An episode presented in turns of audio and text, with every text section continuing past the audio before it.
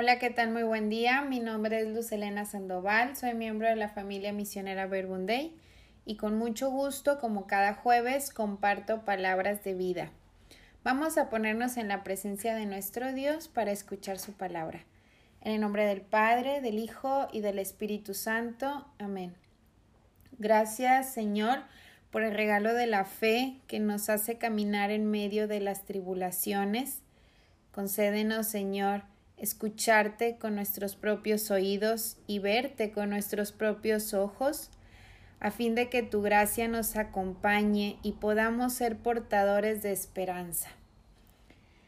Lectura del Santo Evangelio según San Lucas. En aquel tiempo designó el Señor a otros setenta y dos discípulos y los mandó por delante de dos en dos a todos los pueblos y lugares a donde pensaba ir y les dijo, La cosecha es mucha y los trabajadores pocos. Rueguen, por tanto, al dueño de la mies que envíe trabajadores a sus campos. Pónganse en camino, los envío como corderos en medio de lobos. No lleven ni dinero, ni morral, ni sandalias, y no se detengan a saludar a nadie por el camino. Cuando entren en una casa, digan, que la paz reine en esta casa. Y si allí hay gente amante de la paz, el deseo de paz de ustedes se cumplirá. Si no, no se cumplirá. Quédense en esa casa, coman y beban de lo que tengan, porque el trabajador tiene derecho a su salario. No anden de casa en casa. En cualquier ciudad donde entren y los reciban, coman lo que les den Curen a los enfermos que haya y díganles, ya se acerca a ustedes el reino de Dios. Pero si entran en una ciudad y no los reciben, salgan por las calles y digan, hasta el polvo de esta ciudad que se nos ha pegado a los pies, nos lo sacudimos en señal de protesta contra ustedes. De todos modos sepan que el reino de Dios está cerca. Yo les aseguro que el día del juicio Sodoma será tratada con menos rigor que esta ciudad. Palabra del Señor. Gloria a ti, Señor Jesús. Iniciaba mi oración con la primera lectura que la liturgia nos marca hoy, que es la de Job, capítulo 19, del 21 al 27. A Job no le está yendo nada bien, dice Job. Tengan compasión de mí, amigos míos, tengan compasión de mí. ¿Por qué se ensañan contra mí como lo hace Dios y no se cansan de escarnecerme? Es como si todos conspiraran contra Job. Y quizá alguno de nosotros nos podamos identificar con Job.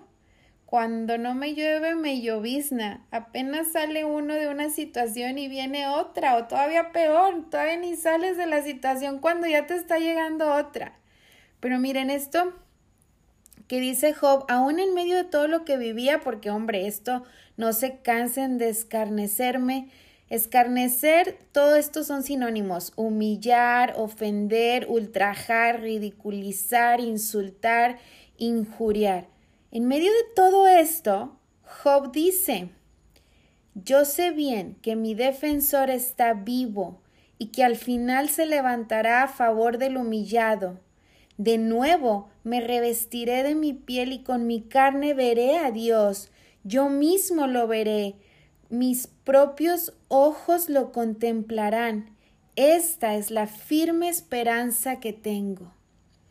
Y esta es una invitación a abrirse a la esperanza y a decir como San Pablo en Romanos 8, en los versículos 18 y 19 dice, Estimo que los sufrimientos de la vida presente no se comparan con la gloria que nos espera y que ha de manifestarse.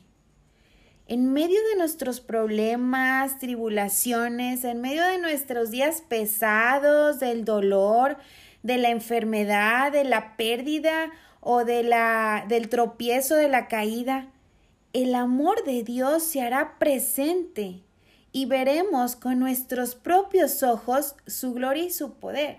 Como dice Job, esta es la firme esperanza que tengo.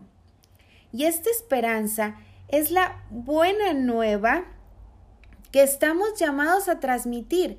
Ahí en el versículo 19 de la carta de los Romanos, capítulo 8, dice, el universo está inquieto, está esperando la manifestación de los hijos e hijas de Dios.